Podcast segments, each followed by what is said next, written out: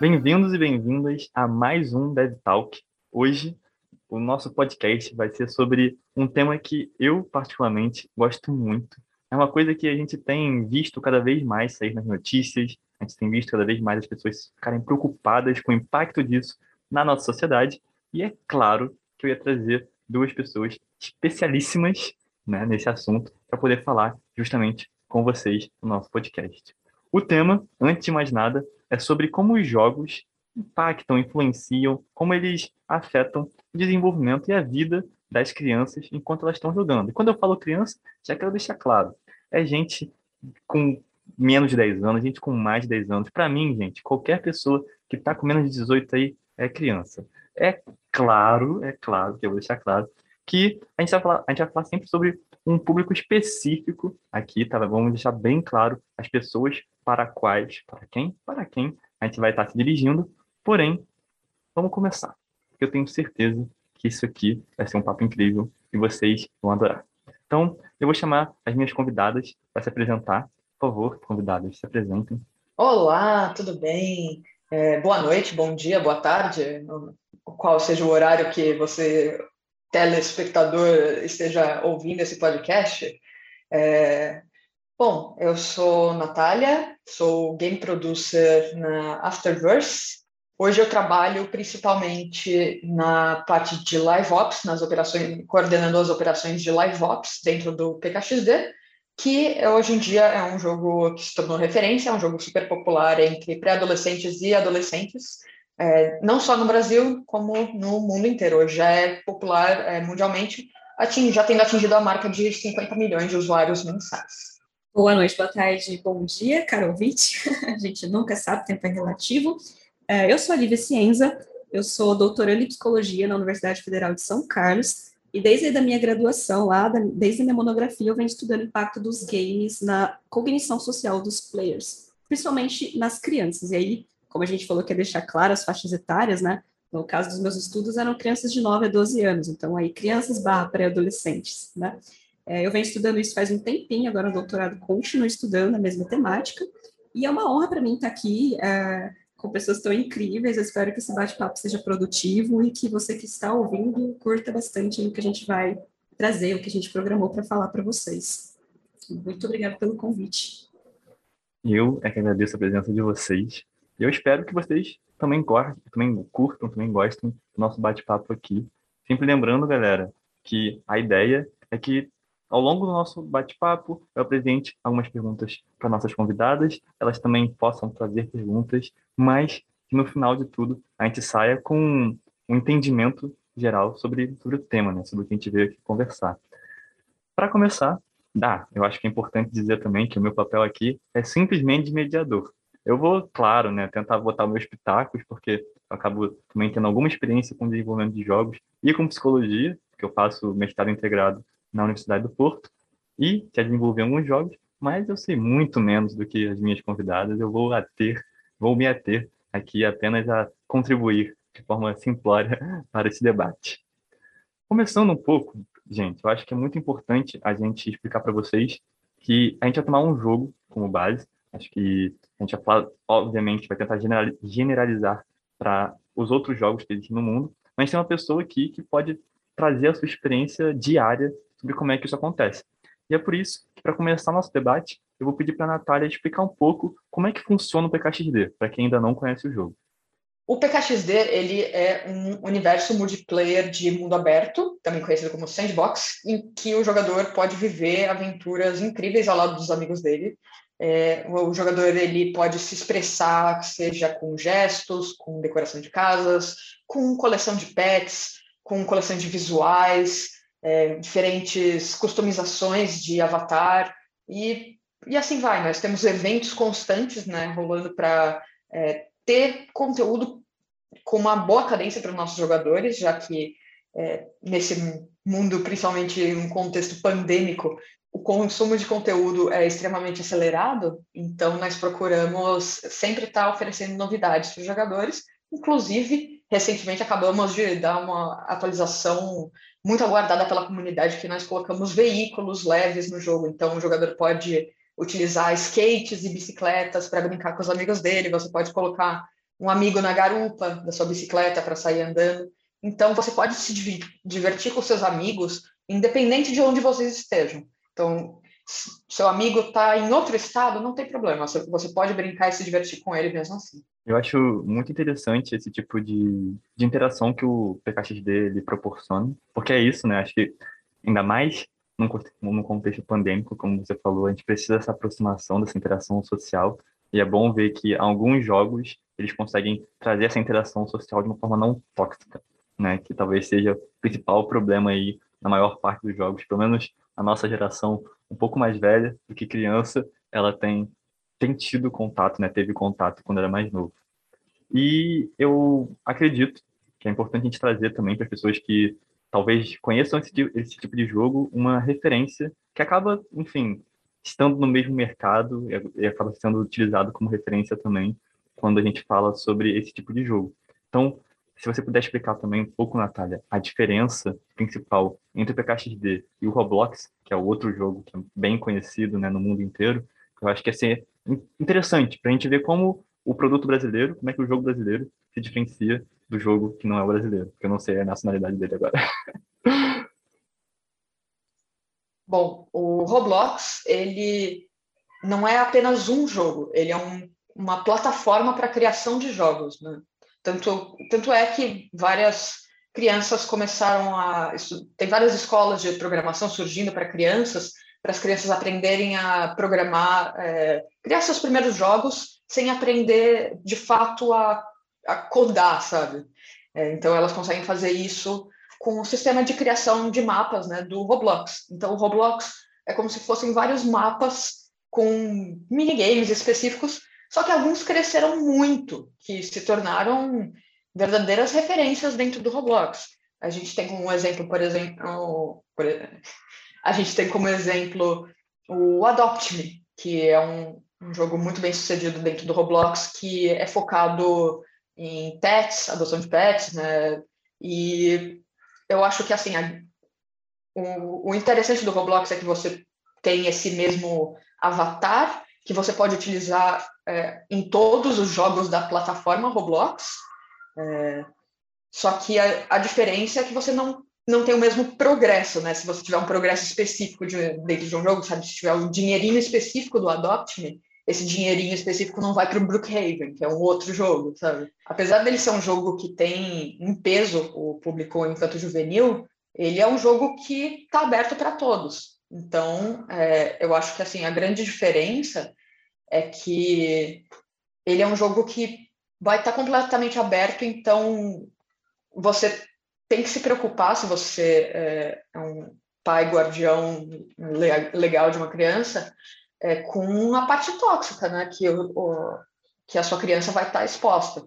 Porque eventualmente vai acontecer. Tem jogos do, Roblox que tem armas, que tem matança, que e as pessoas podem escrever livremente no chat, então é, qualquer coisa que alguém escrever palavrão vai ficar lá para é, qualquer pessoa de qualquer idade ler. É, e aí nessa parte o PKXD procura é, limitar um pouco mais a comunicação em prol dessa, dessa segurança, desse ambiente acolhedor. Então, a gente tem como um exemplo é, mais tangível o nosso chat que a gente tem um chat que é, ele tem frases pré-prontas. Então, se você quer falar para uma pessoa, por exemplo, oi, como você está? Você busca é, na categoria de saudações, por exemplo, a frase oi e a, e a outra, como você está? E aí a pessoa pode, na categoria de respostas, tem a frase, ah, estou bem, e você? Então, dá para fazer uma comunicação, ela pode para alguns é, não ser tão fluida, mas com certeza tem esse lado da, da segurança, que é o que faz muita, muitos pais e guardiões é, procurarem realmente o PKXD como jogo para as crianças delas. Para quem está ouvindo a gente, vocês vão ter que imaginar. Para quem está vendo, vocês têm que me desculpar, tem que fazer esse corte rápido aqui, que nós temos mais dois convidados, né? São dois gatos, um de cada. então, está sendo maravilhoso. Depois assistam no YouTube se vocês quiserem. Mas, continuando, aproveitando essa explicação toda que a Natália deu para gente. Agora que vocês entenderam um pouco mais a base da nossa conversa, é claro que eu quero trazer o outro lado dessa conversa também com a Lívia. Né? A Lívia, pelo que fiquei sabendo, acompanhei no Instagram, nas redes sociais, jogou incansavelmente o Roblox e o PKXD. Eu queria muito saber é, de você, Lívia, o que, que você achou dos dois jogos e trazer a sua opinião também sobre como é que é esse espaço. Enfim, eu, eu também li o seu... Isso, eu também li a sua dissertação e eu vi que o Roblox ele apareceu né, como uma das respostas que as crianças davam, que elas jogavam. Então, acho que vai ter um. Queria muito ouvir a sua contribuição para o nosso debate. Oh, perfeito. Eu realmente, assim, fui jogar. Quando a gente estuda crianças, né, games que as crianças jogam, invariavelmente a gente tem que se expor aos jogos que elas jogam também, né? Mas confesso que alguns deles eu claramente não, não joguei uh, tanto tempo, então fui jogar Roblox e PKXD por um pouquinho mais de tempo para entender uh, o apelo. Lógico que a gente nunca vai entender como adulto o apelo que o jogo verdadeiramente tem para o público-alvo dele, que a gente já passou dessa faixa etária, né? Isso é um pouco questionável, né, da idade mental, sim, mas enfim, eu imagino que eu já passei um pouco dessa idade uh, mental também, mas eu achei muito interessante que a Natália estava falando da questão da proteção, que eles têm essa preocupação muito forte, né? Porque, de fato, assim, uma das preocupações principais dos pais, quando se trata do assunto games para as crianças, é o quanto seus filhos vão estar expostos ou não a uma comunidade tóxica, é, a pessoas mais velhas que podem, enfim, se aproveitar de alguma forma daquela criança, da inocência da criança ou do pré-adolescente. É, e uma coisa que eu notei também, obviamente, é a questão das microtransações, né?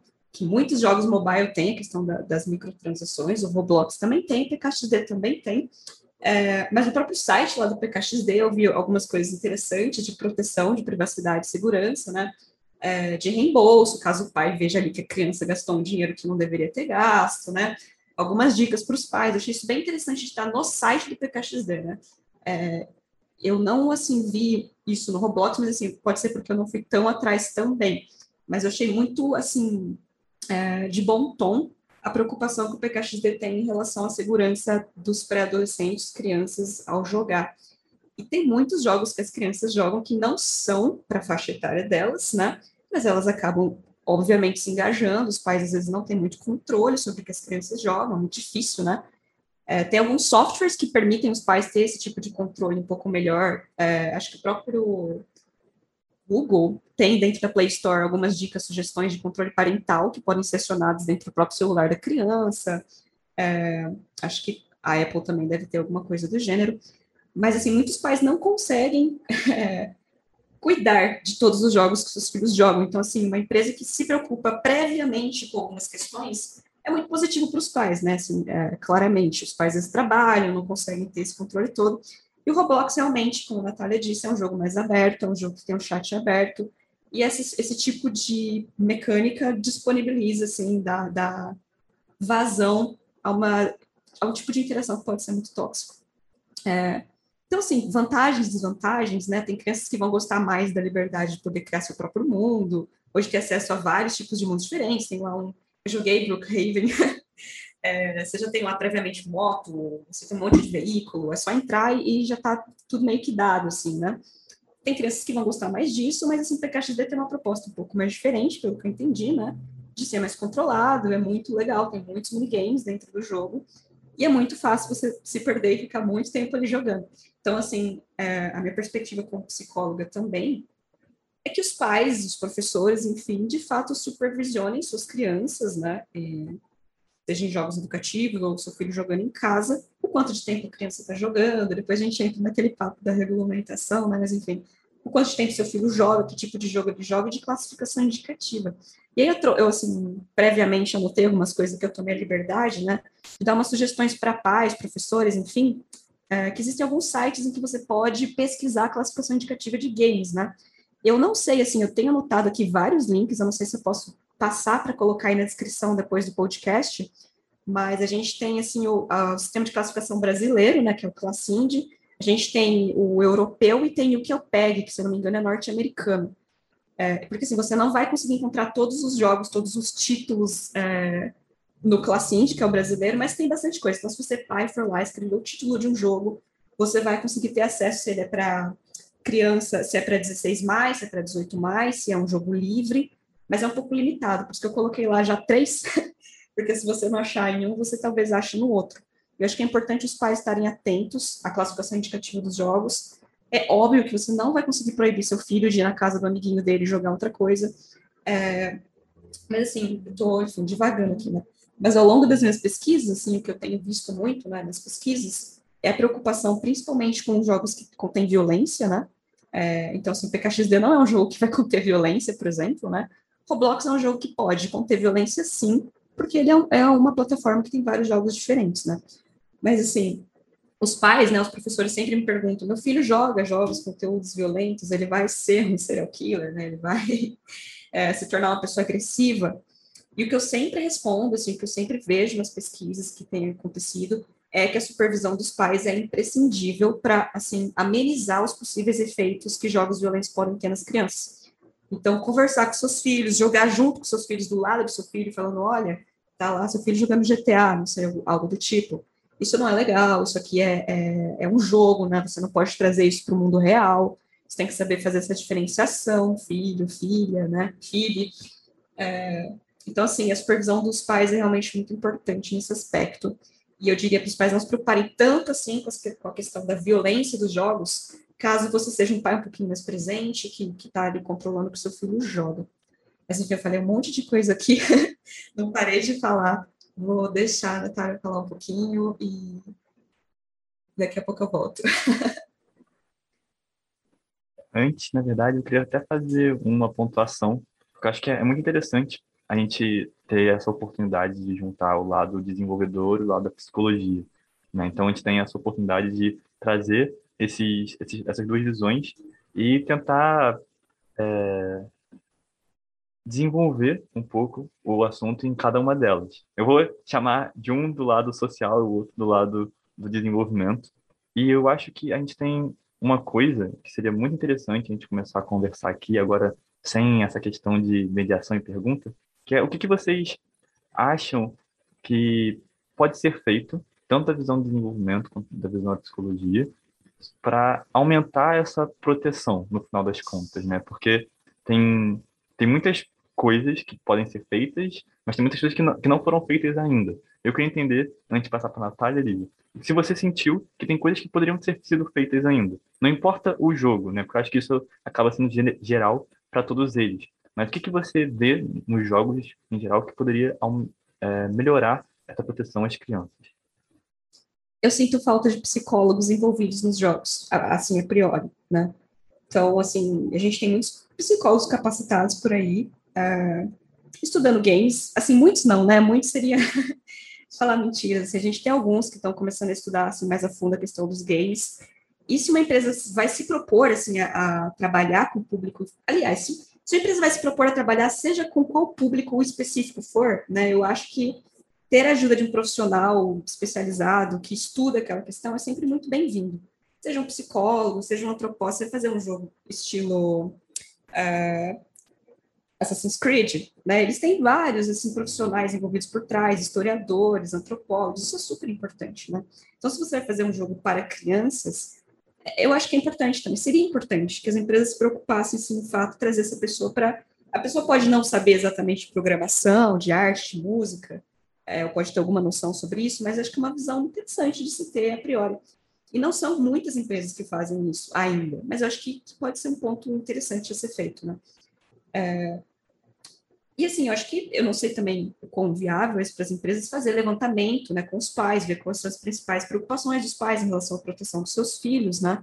Para conseguir incluir tudo isso dentro das suas mecânicas, né? Já lá no seu uh, sketch de jogo, né? Assim, tá lá desde o comecinho, como eu imagino que foi o caso do PKXD, que claramente tem muitas mecânicas de proteção prévia, que já foram pensadas previamente, né? Então, estão muito bem integradas dentro de todo o funcionamento do jogo. E não são todas as empresas que se preocupam previamente. Às vezes elas vão ver essa preocupação mais para frente, tem que correr atrás, tem que mudar a programação, tem que mudar a feature. Uh, então, se as empresas, né, os devs se preocuparem com isso de antemão, eu acho que pode fluir melhor o jogo. Uh, pelo menos isso que eu penso nesse sentido, assim, em questão de crianças, né? Se me vier mais alguma coisa assim em mente durante a nossa conversa, eu trago também. Eu sei o que eu pensei agora nesse, nesse momento. É, bom, lá no nosso time, na Afterverse, é, uma, a gente não tem é, psicólogos, é, psicopedagogos, mas a gente tem muitos pais e mães é, cujos filhos jogam o XD. Então a gente imbui muito da nossa visão do que o, eu não, eu não falo isso como porque eu não tenho eu não tenho filhos, tá? Mas o que nós gostaríamos que nossos filhos estivessem jogando, aqui nós, o que nós gostaríamos que nossos filhos estivessem expostos, sabe? Então é, é muito pessoal para a gente lá. É, vou usar até um exemplo no evento de Natal que passou agora.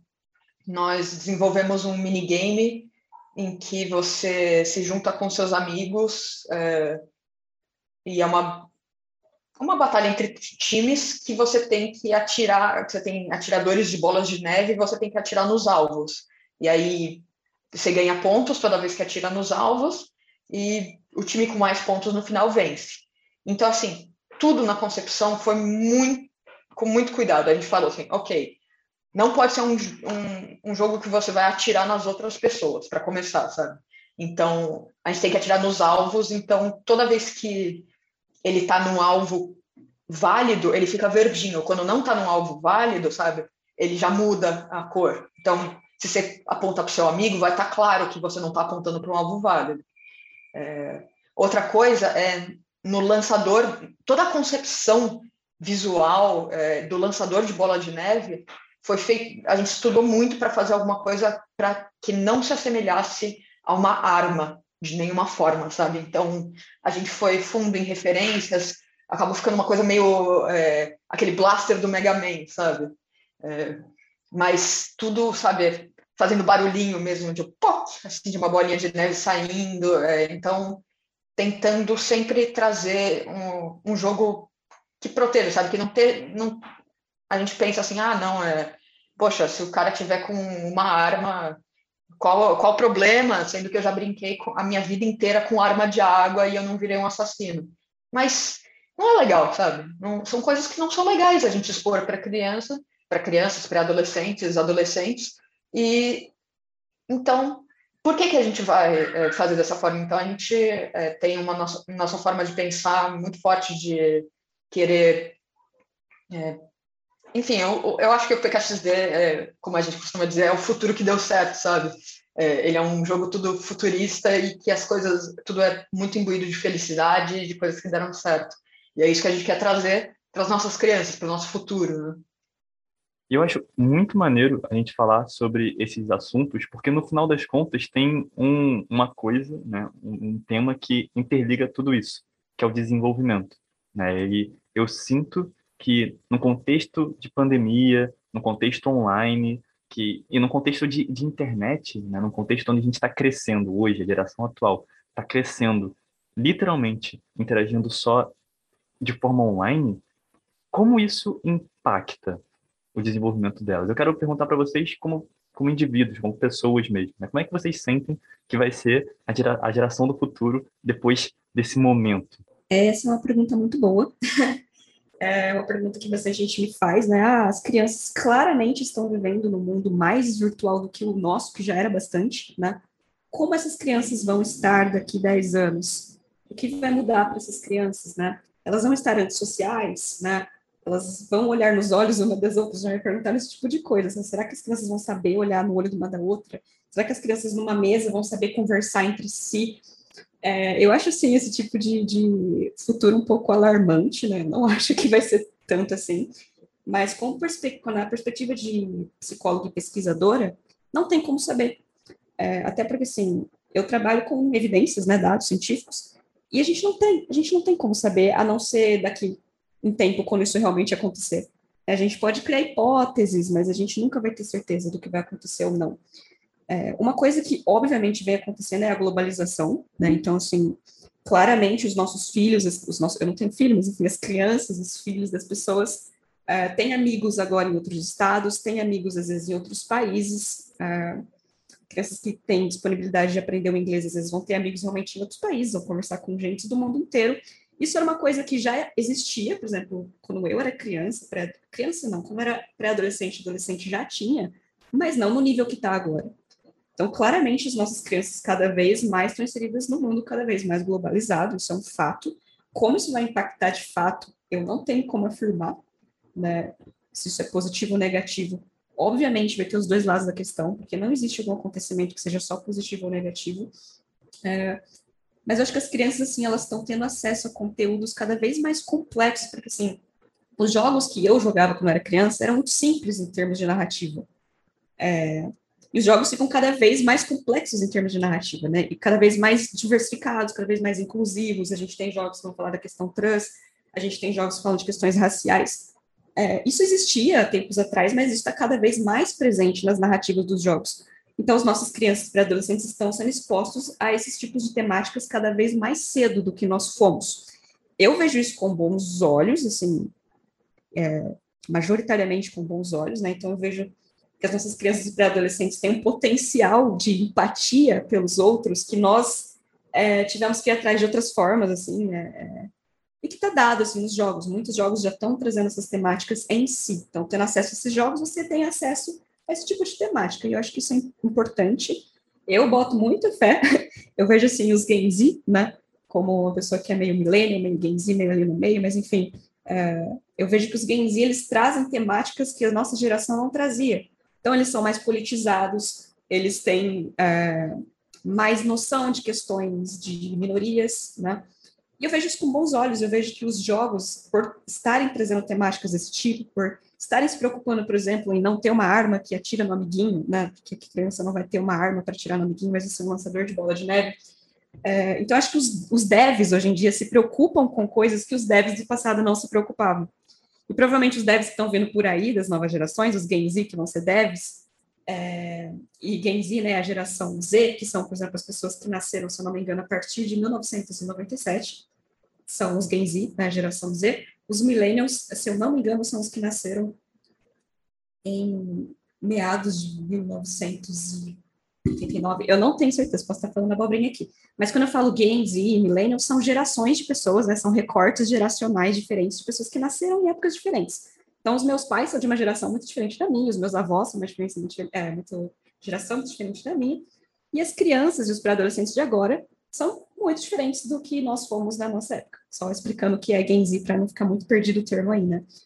Mas o que, eu, o que eu queria dizer é que eu acho que os Gen Z que estão vindo aí, né, as crianças, os pré-adolescentes, os jovens, vão ser devs que também vão ter pensamentos diferentes, que vão se preocupar com mecânicas diferentes que talvez nós não consigamos, é, que a gente não consegue enxergar ainda, que pode ser problemático, mas eles vão trazer essas questões. É, então, assim, eu sempre vejo com bons olhos. Eu acho que a gente está progredindo e eu acho que a geração que vem aí é, vai se beneficiar desses progressos. Então, questões de, ah, vai ser mais violento, ah, mas não vai ter interação social. Pelo que eu observo, não. O que acontece é que a gente tem interação social muito mais virtual do que antes, mas ela continua existindo. O Twitter, né, tá aí, Instagram tá aí, o Facebook tá morrendo, mas enfim, é, as pessoas continuam se comunicando, às vezes até mais, porque a gente tem acesso a mais pessoas, né? O que traz são outras questões. Né? Será que a gente vai ter um excesso de informação, um excesso de amigos, um excesso de tudo? Isso já está acontecendo. A gente tem excesso de jogo. É muito difícil você querer jogar um jogo por muito tempo, porque existem muitos jogos diferentes. Então, assim, uma coisa que tá, já está acontecendo é as nossas gerações agora mais novas são mais ansiosas, são mais depressivas, uh, tem burnout no trabalho. E são questões. Então, a gente tem prós e contras é, das gerações que estão aí por vir, e eu acho que essas questões vão se intensificar cada vez mais. Mas essa é minha projeção. Eu não tenho como dizer se é isso mesmo que vai acontecer.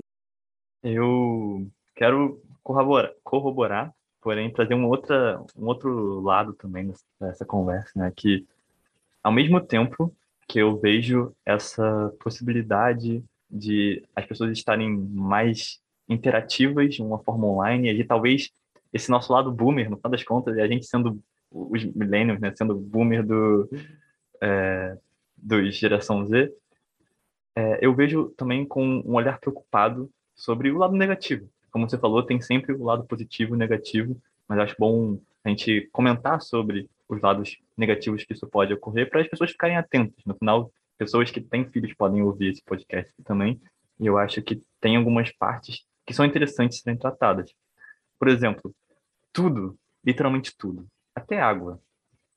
Até água em excesso faz mal.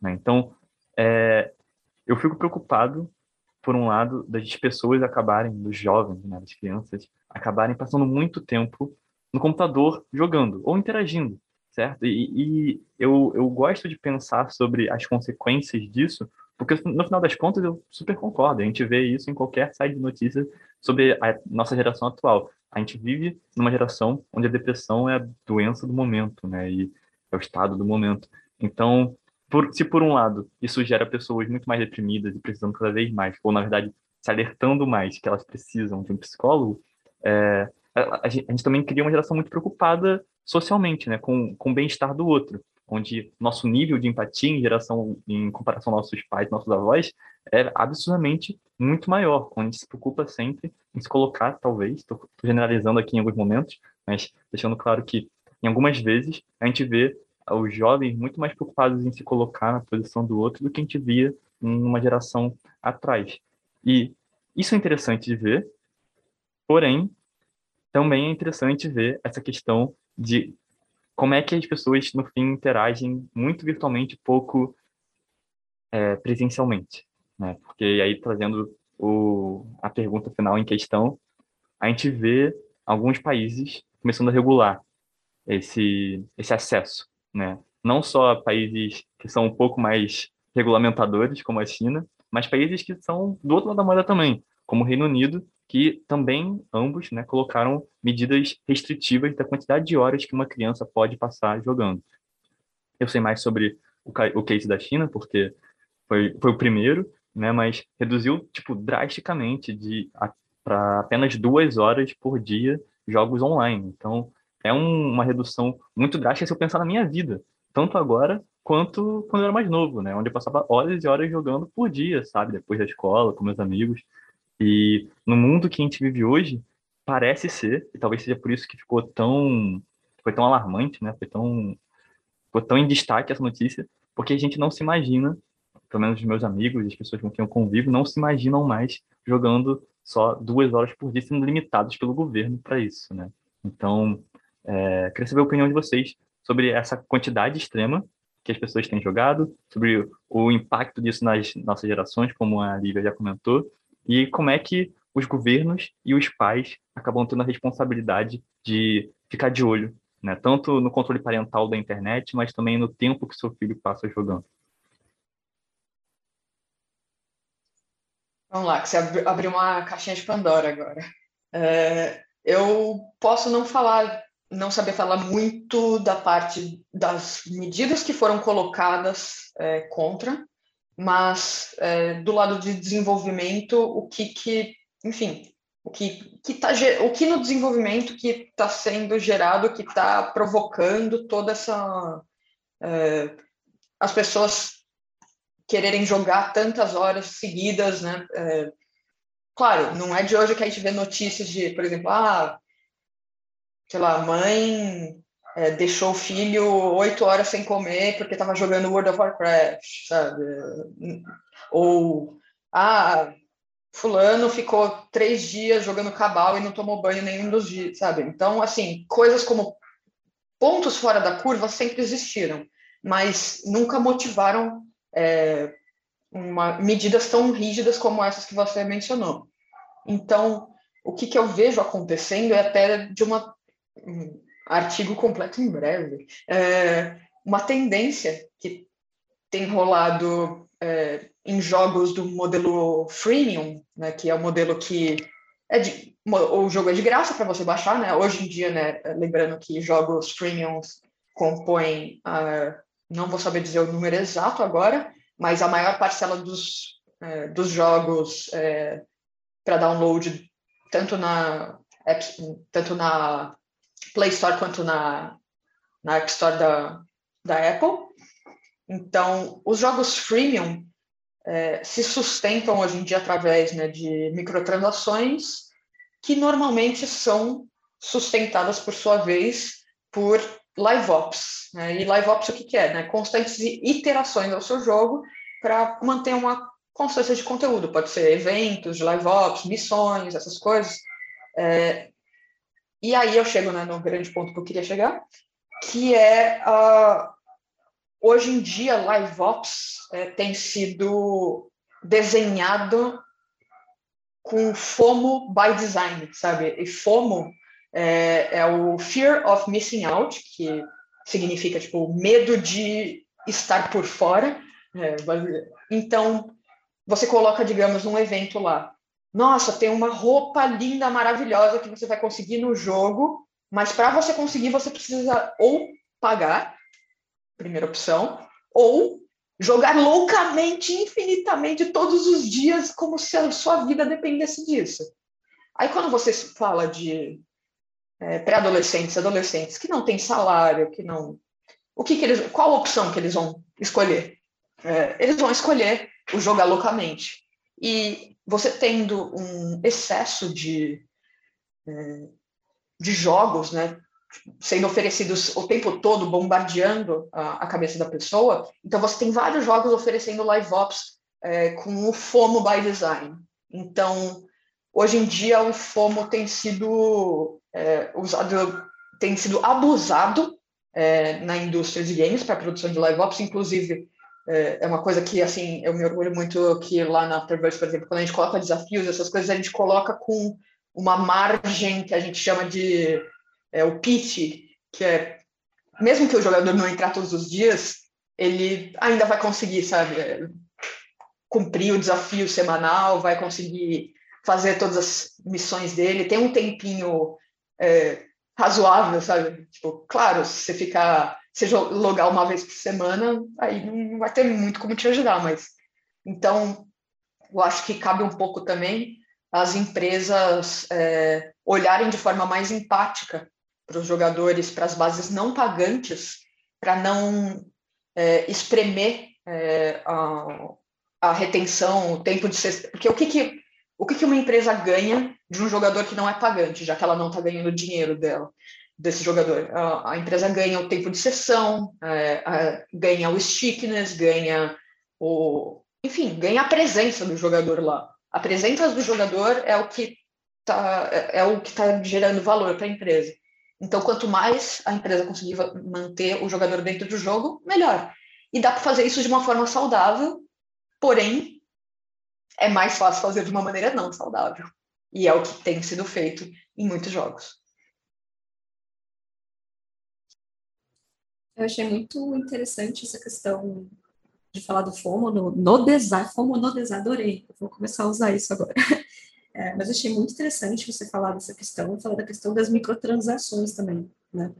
Porque, de fato, uma coisa assim que alguns artigos vão trazer são os dark patterns, né? São os padrões obscuros, tipo assim, que são escolhas de design que são feitas para manter o jogador é, dentro do jogo ou para fazer o jogador se comportar de uma maneira que ele nem se deu conta do que ele está fazendo.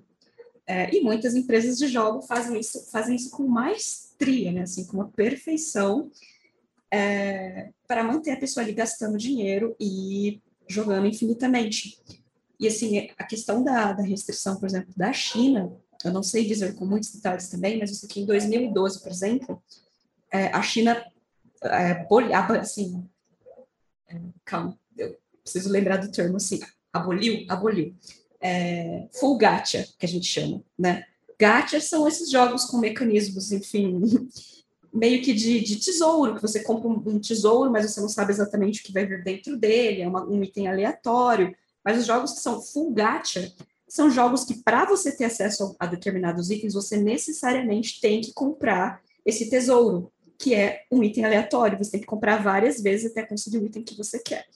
É, então a China, assim, baniu isso, né? Não pode ter jogos que são full gacha, não pode ter um jogo que você precise comprar com dinheiro real, mas você pode ter gacha, ou seja, jogos que você pode ou comprar com seu dinheiro real, é, essa caixa que vem os itens, ou você pode usar dinheiro do próprio jogo.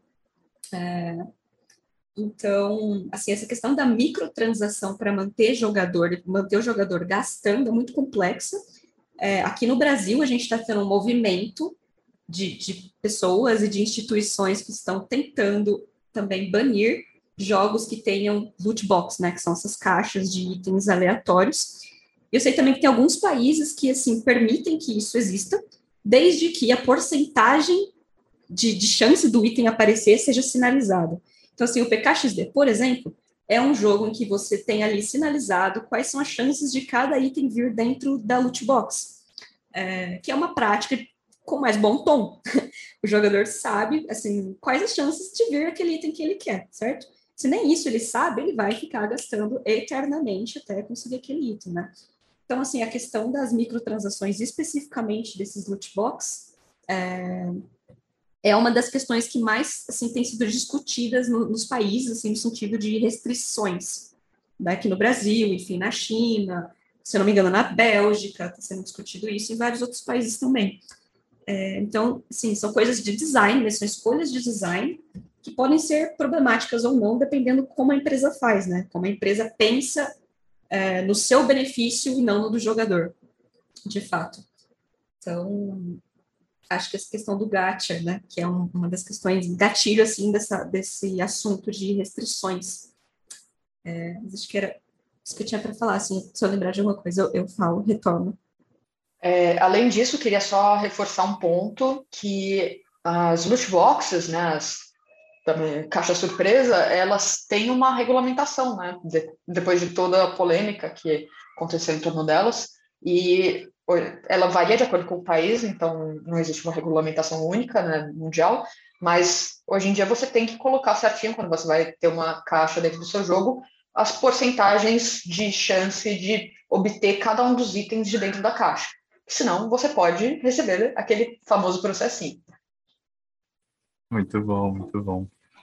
E, assim, fechando esse assunto, não fechando o assunto, mas complementando esse assunto do Gacha, do, do meu ponto de vista, ele funciona semelhante, para não dizer igual, a uma roleta, né? Você está ali roletando para ver é, se você vai ou não ter o negócio premiado. E isso é viciante, isso é tóxico de alguma forma, porque no final não é à toa que são jogos de azar, que esses jogos são chamados de jogos de azar. Você está apostando sempre contra o seu azar. É, eu também tenho esse posicionamento meio preocupado em relação a como esses jogos são desenvolvidos e não só os jogos que são desenvolvidos full gacha, mas os que têm na sua na sua matriz, né, na sua base, na sua essência, o funcionamento através de gacha. Sempre que um amigo meu pede indicação de alguns jogos com essa mecânica, falou, olha, eu recomendo que não, porque na maior parte das vezes você acaba gastando dinheiro que você não quer gastar, você está sendo condicionado a isso. E no final, esse condicionamento ele vem de muitas formas, né? Não só através do gacha, mas essa questão do como by design, também adorei esse termo que você mostrou pra gente. Ele também condiciona a gente a um tipo de comportamento desde o princípio, né? E a gente está falando aqui sobre um jogo que se preocupa com o impacto dele nas crianças, mas a verdade é que a maior parte dos jogos não tem essa preocupação. E, ok, o PKXD ele é voltado, né? O público alvo dele é criança, e por isso ele tem essa preocupação. Mas tem muito jogo que não tem como público-alvo as crianças. E a gente sabe que em determinados países, como no Brasil, por exemplo, a maior parte dos pais não conseguem ter, né, ou não, não sabem né, da importância de ter essa preocupação. Então, as crianças, elas, desde o princípio, jogam jogos que são form by design, e desde o princípio, quando elas, enquanto elas estão crescendo, elas são condicionadas a esse comportamento. Eu digo isso porque eu me sinto assim, sabe? Hoje, eu me sinto uma pessoa totalmente é, com vários princípios né, de FOMO, porque, porque eu joguei muito jogo que tinha isso, né? Eu cresci jogando e faz parte. Então, às vezes, eu ouço muitos amigos meus falando, falando que eles são é, completionists, né? Que são pessoas que gostam de completar os jogos. Mas, na verdade, isso não é nada mais do que nada menos. É claro, tem muitos, muitas nuances nessa afirmação, mas também pode ser um indício disso, né? Ah, eu tenho tanto medo de não saber o que vai acontecer. Se eu, se eu, se eu souber tudo do jogo, eu vou fazer 100% dele, eu vou platinar, eu vou completar tudo. No final das contas, pode ser que esteja tudo relacionado. Muito, muito bom também você trazer essa questão do gambling, né, da aposta, da roleta, porque assim, a gente tem alguns artigos, alguns estudos fazendo justamente, é, trazendo justamente essa questão, né, será que o gacha ele pode ser comparado a, a gambling, né, a aposta? É, e não, assim, os estudos não são conclusivos, tá, mas eles continuam sendo feitos, assim, tem alguns do ano passado ainda que saíram, assim, que eu dei uma fui ler, assim, é, que eles estavam falando, Primeiro que sim, não existe estudo sobre isso com crianças, tá? Nem com pré-adolescentes. Estudos vão ser feitos com jovens, adultos e adultos, até porque fazer estudo com menores de 18 anos é muito complexo. Então, eu não posso afirmar nada em relação a crianças. Mas, assim, a gente tem é, pesquisadores com opiniões muito divergentes.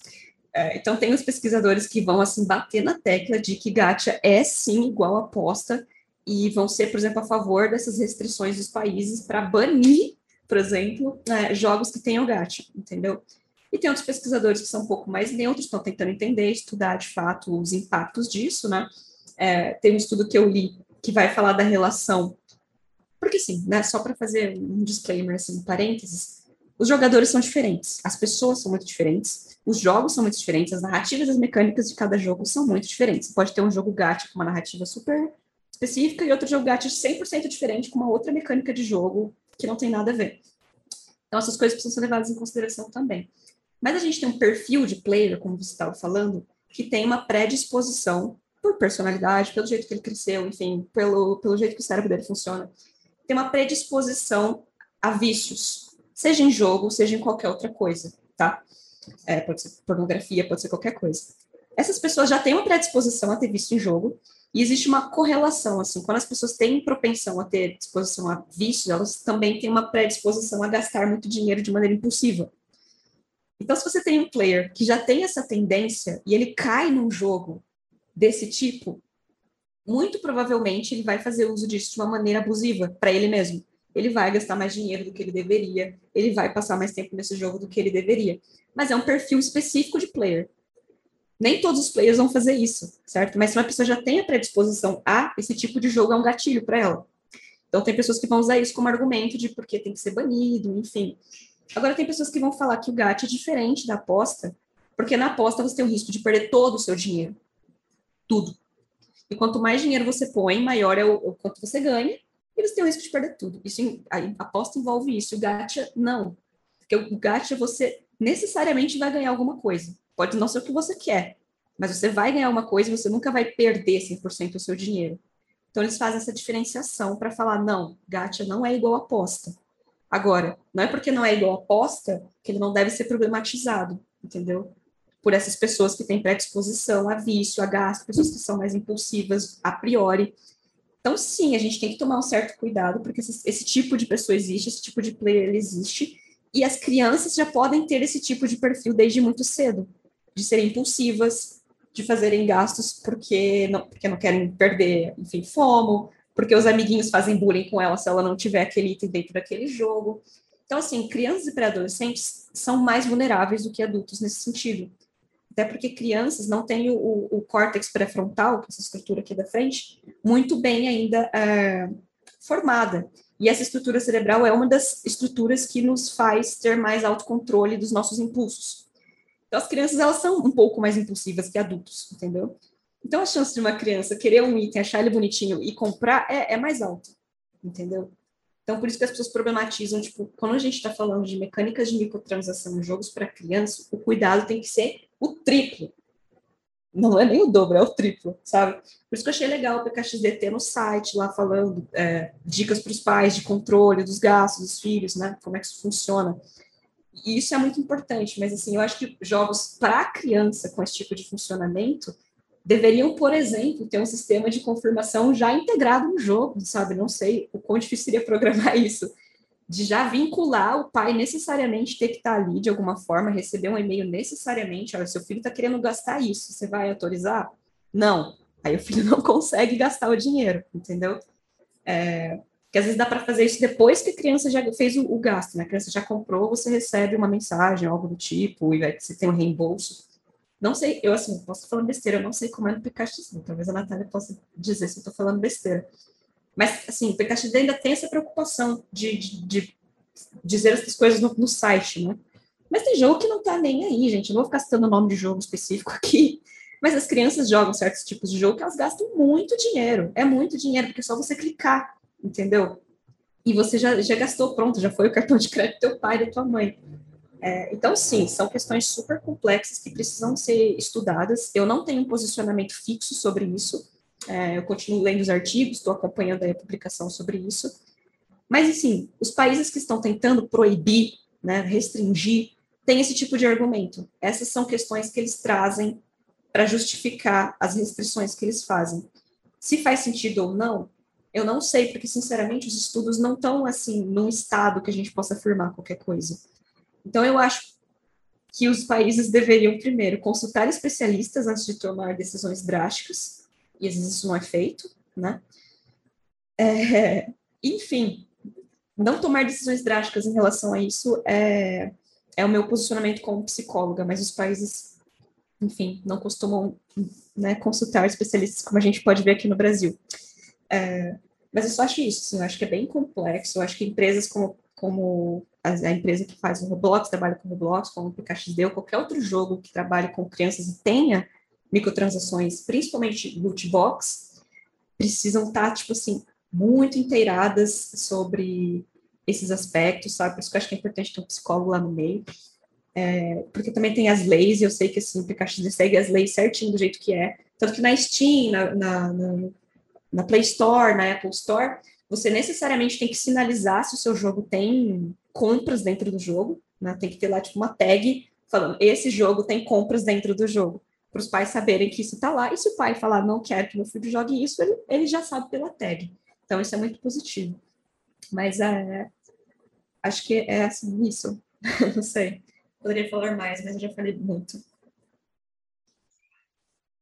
Eu acho que só para complementar e encerrar o assunto, eu acho que a questão de do, se é bom, se é ruim, né, a, o sistema de gacha, loot boxes, também é, tem como os desenvolvedores de, desenvolverem essa feature de forma que não gerem é, tantos danos.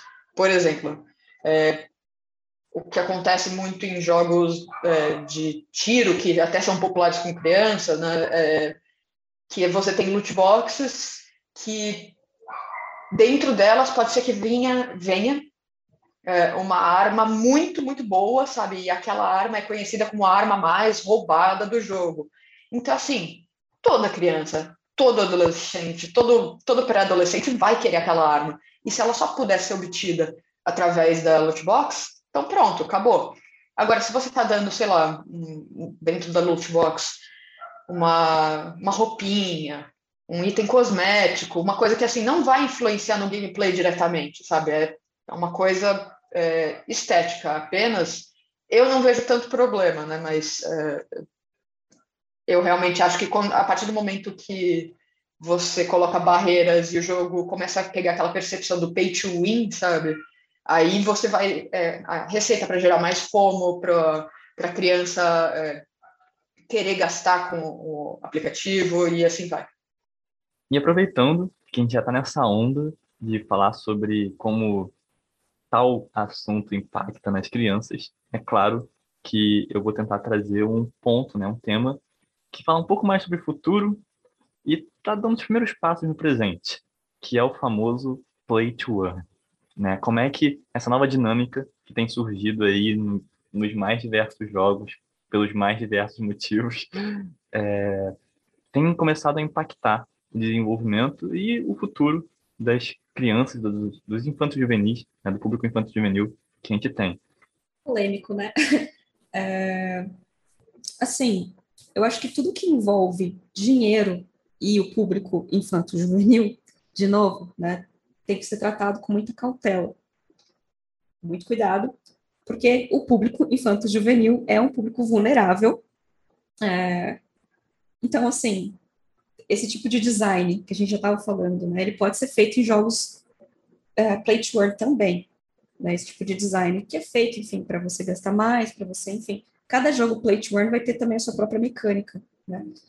Mas assim, o que eu tenho visto até agora dos jogos play to earn, eu já joguei alguns deles, né, uh, muitos deles são pay to earn, né, então assim, você precisa ter um gasto muito alto para você ter um retorno alto. Então, é isso, eu chamo de pay to earn alguns desses jogos, não play to earn, né? Mas, assim, de novo, tem que ter supervisão dos pais. Primeira coisa, primeiro ponto, sempre. Vai ter que ter supervisão dos pais. Quando é play to earn ou pay to earn, ainda mais, né? assim, um ponto que é polêmico também, mas é um dos pontos, é um dos tópicos que as pessoas trazem, é a questão do play to earn em si, né, que é assim, você ter que necessariamente associar a sua diversão, o seu hobby ou o seu tempo livre com dinheiro, porque tempo é dinheiro, né? Mas assim, jogos em sua origem principal, assim, são feitos para se divertir, são feitos para aprender, não necessariamente para ganhar dinheiro. Né? E aí, enfim, não querendo entrar em questões muito políticas, mas só dando uma pequena pincelada, é, existe a questão né, de muitas pessoas falarem nem todo jogo deveria ser feito para você ganhar dinheiro.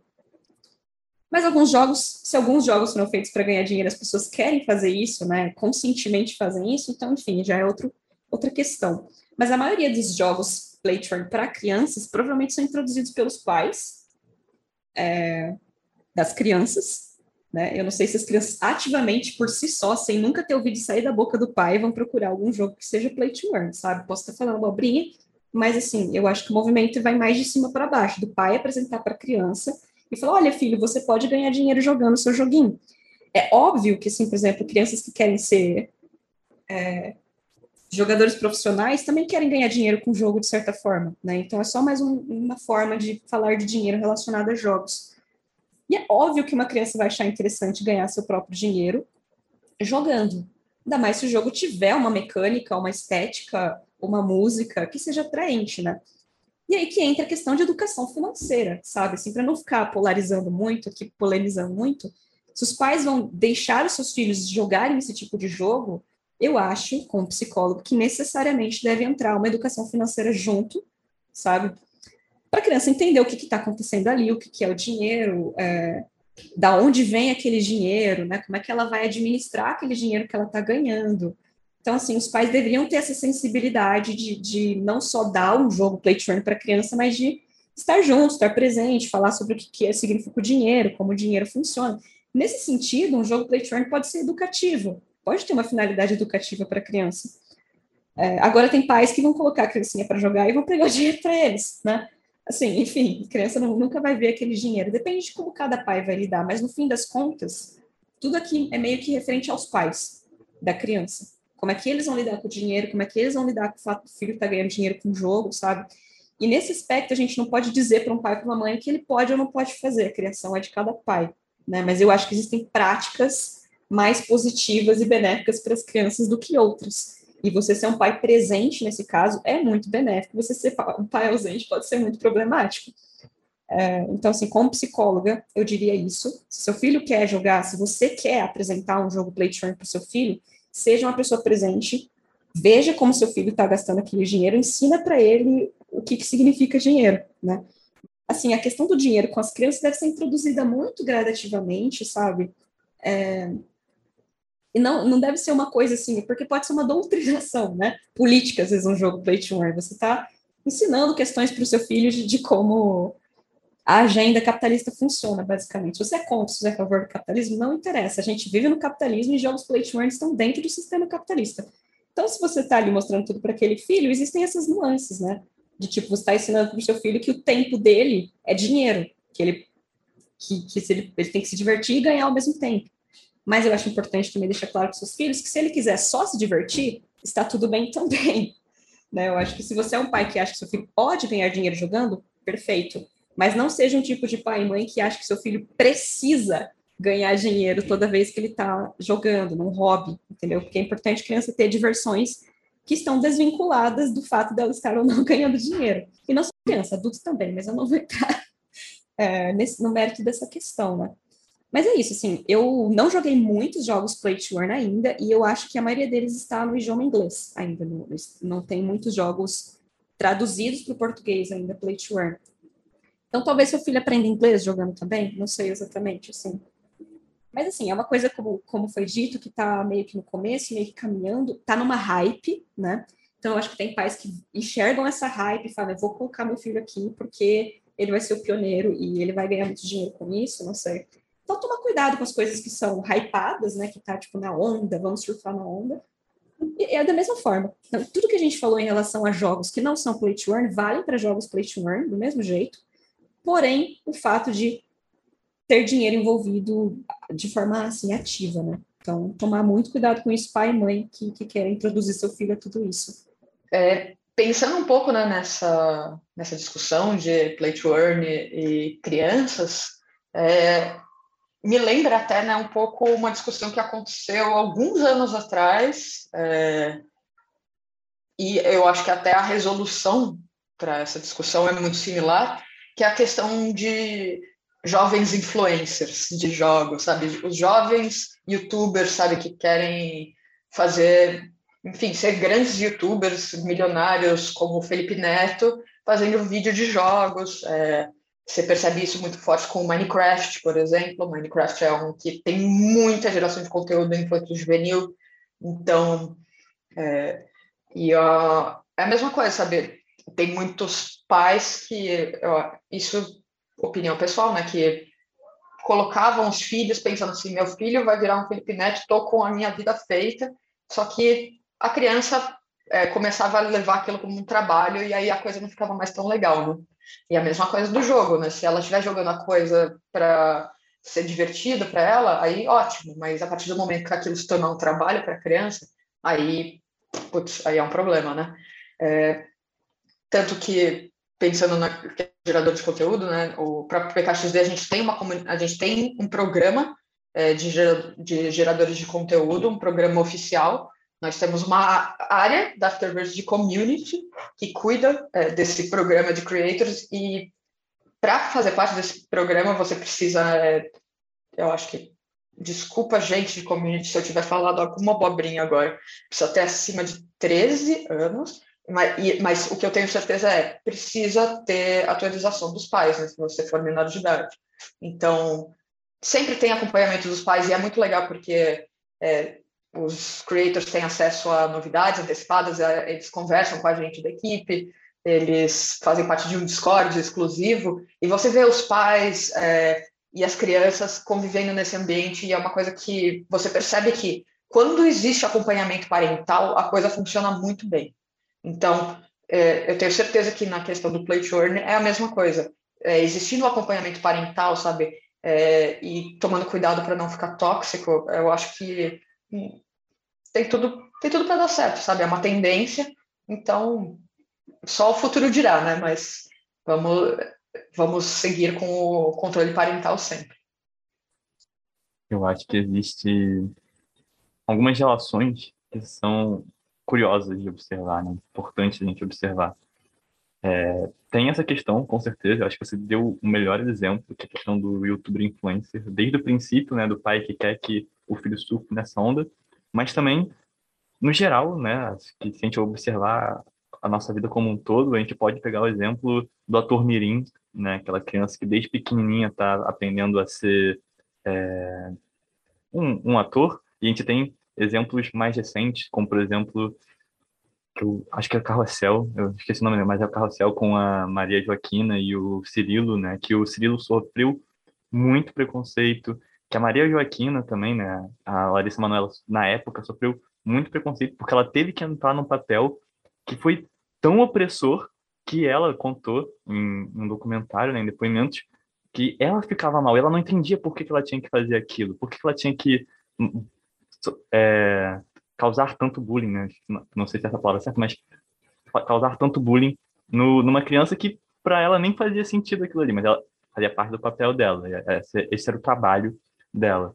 Também tem o, caso de jogadores de futebol que estão aí desde pequenininhos também sendo incentivados a serem os melhores, a serem os próximos Neymar, Ronaldinho Gaúcho, Ronaldo Fenômeno, é, que também devem sofrer, com certeza sofrem a mesma pressão. Temos exemplos é, agora jogadores de esportes, né, que também entram muito cedo, porque chega um momento aí que você já não está com mais o mesmo reflexo que eu com 25 anos tenho, sabe? Então, mas tem vários exemplos ao longo da nossa, da nossa vida de pessoas que desde o princípio, né, desde muito novas, são colocadas nesse mundo, nesse mercado de você tem que fazer o seu dinheiro. E eu fico me perguntando, então, nessas relações, primeiro, qual é a proteção que existe para essas pessoas? Eu não sou um grande conhecedor desse tipo de lei, então, com certeza, alguma coisa... que Tem alguns exemplos aí que não são novos, né, já são antigos, já tem tempo, então, com certeza, já deve ter alguma lei que protege essas pessoas, e como é que elas podem ser transportadas, né? É, como é que elas podem ser transformadas para esse novo universo, esse universo digital que está começando, mas também como é que isso muda na relação dentro de casa. Porque para mim, é, essa relação dentro de casa deve mudar muito, muito, muito, muito. Você, como filho ou filha, ser a pessoa que provém o dinheiro para sua casa, até para seu pai. Que tipo de relacionamento, é, que tipo de desenvolvimento você tem ao longo da sua vida por causa disso? A gente tem também casos bons, obviamente, deve, existem casos bons, eles não são os noticiados, obviamente, né? O filho que ficou super legal com o pai depois disso, mas a gente tem casos é, extremos do ruim. Por exemplo, foi o caso da Britney Spears, né? Que só agora conseguiu né, ser, ser libertada da relação abusiva que ela tinha com o pai. Abusiva, para não dizer escrava, né? que ela tinha com o pai. Então, é, eu fico muito preocupado, curioso e interessado também em como é que toda essa nova dinâmica familiar e pessoal vai afetar as crianças e é, de novo, trazendo para o virtual, né? Onde agora, como a Lívia falou, você não transforma só é, o jogo, né? O seu o seu hobby o seu tempo e aquele novo lugar que você tem para se divertir nesse espaço de diversão. Você transforma esse lugar também num espaço de, ok, agora eu tenho que fazer dinheiro. E isso muda completamente, porque trazendo um exemplo recente que eu tive agora, com, com uma conversa com um amigo, quando eu jogo um jogo competitivo, o tipo de relação que eu tenho com esse jogo, ele é completamente diferente do jogo casual. Então, quando eu estou jogando um jogo para competir, eu me estresso mais, eu me, estresso mais comigo, sabe? Comigo, tipo, caraca, como é que eu posso ser tão ruim, sabe? Eu me estresso mais com os outros do meu time ou que estão do outro lado, falando, caraca, por que, que você está jogando tão mal? Por que, que você é, é tão bom, ou caraca, tipo, é, é, sempre um estresse. E quando eu, quando eu tô jogando no jogo casual, não. Quando eu tô jogando no jogo casual, é tipo, eu tô ali pra, pra me divertir. E talvez a primeira coisa que eu procuro, quando eu procuro um jogo casual, é o quanto eu vou me divertir nesse jogo. E não o quanto eu vou ser o melhor, ou o quanto eu vou ganhar. E essas relações, de novo, mudam completamente. Eu acho que assim, dava para fazer um episódio só sobre essa última colocação sua, né? de como a nossa relação com o jogo muda a nossa relação com as pessoas que a gente está jogando, é, e como jogos competitivos são 100% diferentes de jogos assim mais casuais. E uma coisa que é primeiro pontuar, né, é que jogos play to earn também são diferentes. Então a gente tem jogo play to earn competitivo, jogo play to earn que é mais casual, eles têm propostas muito diferentes, né? Uh, o X Infinity, que é um que está fazendo muito sucesso agora, é um jogo competitivo, né? Muito competitivo.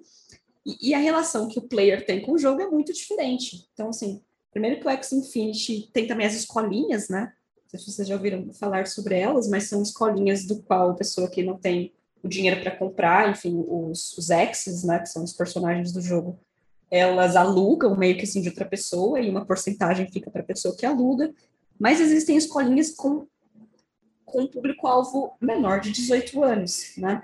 E são várias escolinhas com público-alvo menor de 18 anos. E aí a gente tem nuances infinitas. Como você estava dizendo assim, ah, o filho que traz o dinheiro para casa, né? Então, existem famílias uh, mais pobres, talvez, em que o filho começa a jogar X Infinity e consegue trazer comida para dentro de casa. Sim, isso pode acontecer, sabe?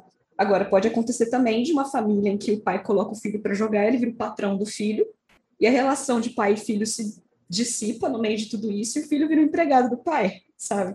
Então, assim, existem tantas possibilidades para a relação da família com a criança, com o jogo, a relação da criança com o jogo, a relação do pai com o jogo. São, assim, infinitas possibilidades. Não dá para a gente fazer recortes muito específicos e falar play to earn é horrível ou play to earn é maravilhoso. O que me incomoda na, nessas hypes é que a gente tem extremos opostos. Então, a gente tem pessoas que vão odiar, desprezar qualquer tipo de jogo que tem esse tipo de proposta. E a gente tem pessoa que vai tratar isso como a, assim, a oitava maravilha do universo, sabe? É isso que vai resolver todos os problemas da humanidade, são os jogos play to earn. E eu tenho problema com os dois lados, porque, como eu estava dizendo, são realidades extremamente diferentes das pessoas que jogam. A gente tem pessoas extremamente, po extremamente pobres que estão conseguindo trazer comida para dentro de casa, porque elas acharam um jeito de fazer parte de uma escolinha ou qualquer coisa do tipo. A gente tem, assim, esses pequenos influencers do, do mundo do Play to Earn criando seus canais no YouTube para falar para as outras crianças como ganhar dinheiro com 10 anos, sabe? Então, assim, são várias nuances, não dá para eu bater o martelo, eu, eu, assim, eu, falando de mim especificamente, meu posicionamento de psicóloga e pesquisadora, não vou bater o martelo enquanto eu não tiver dados na minha frente. A gente não tem dados na nossa frente, porque o negócio está acontecendo agora. A gente tem hipóteses, a gente tem teorias, mas eu quero observar o que vai acontecer, assim, né, de perto, eu estou ali atento, vendo o que as pessoas estão falando, mas eu não bato meu martelo, nem que sim, nem que não, até porque, enfim, tudo vai ter seu lado positivo e negativo, como a gente já comentou aqui. Mas, assim, é complexo. Então, é tudo que a gente falou até agora, sabe? Pai, fique atento com seu filho, tente entender estudar um pouco sobre o que é esse jogo, qual é a proposta do jogo, se ele é um jogo competitivo, casual, é, como é que seu filho vai se relacionar com outras pessoas. Esse jogo tem um chat, né? Ou não, tem só emoji que você manda, tem o Clash, né? Tem emojis que você manda assim de bravo, de triste, né? Às vezes é esse tipo de interação, ou não tem interação.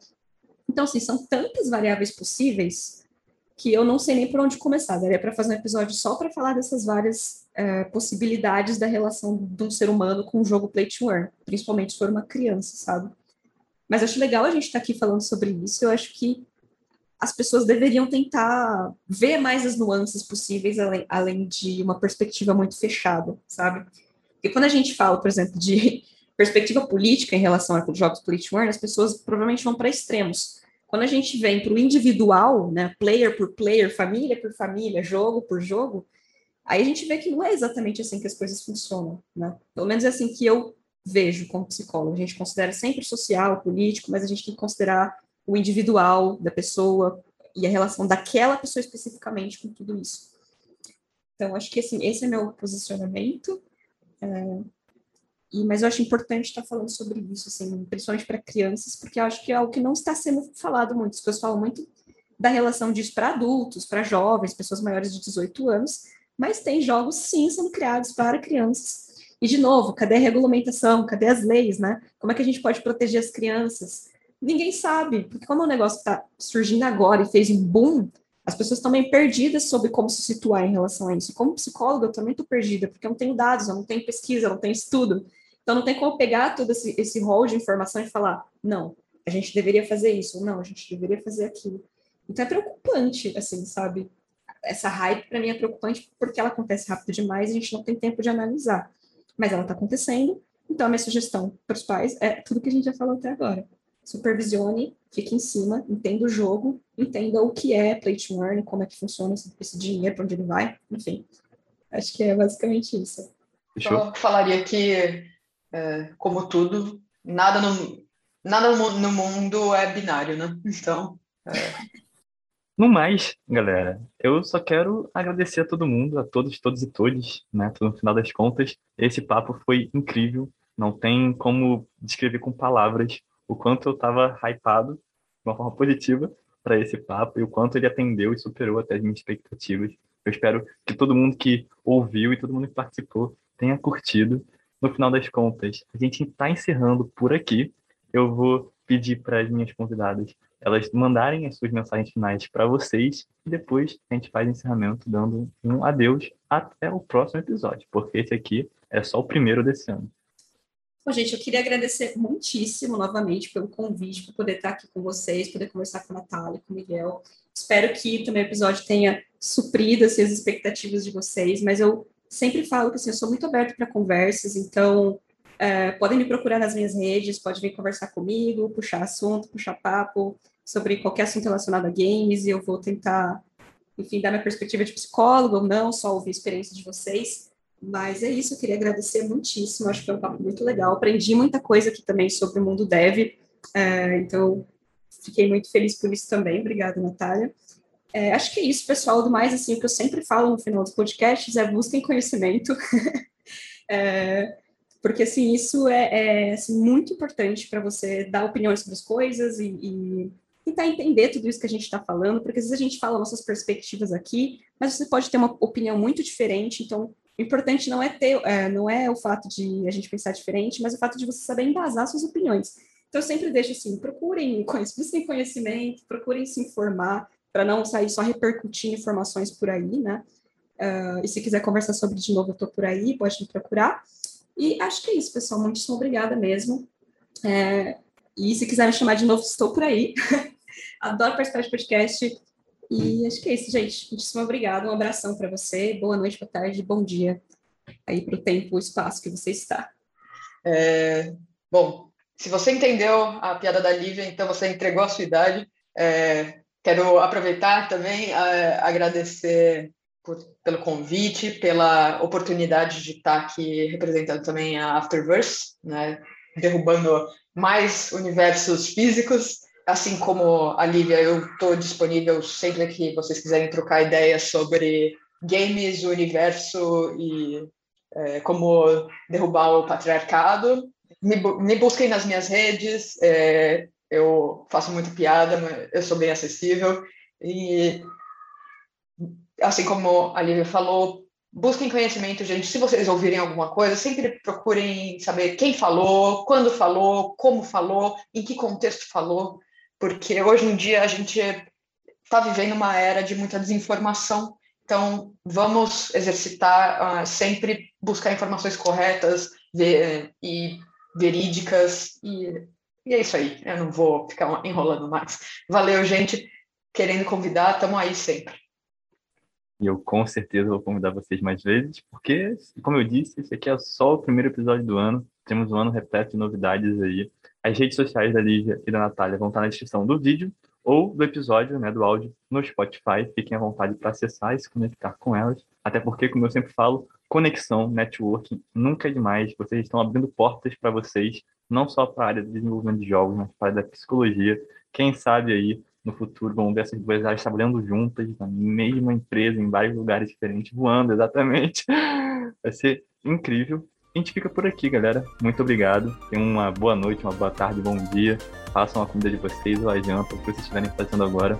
Espero que vocês tenham curtido. Até a próxima. Adeus.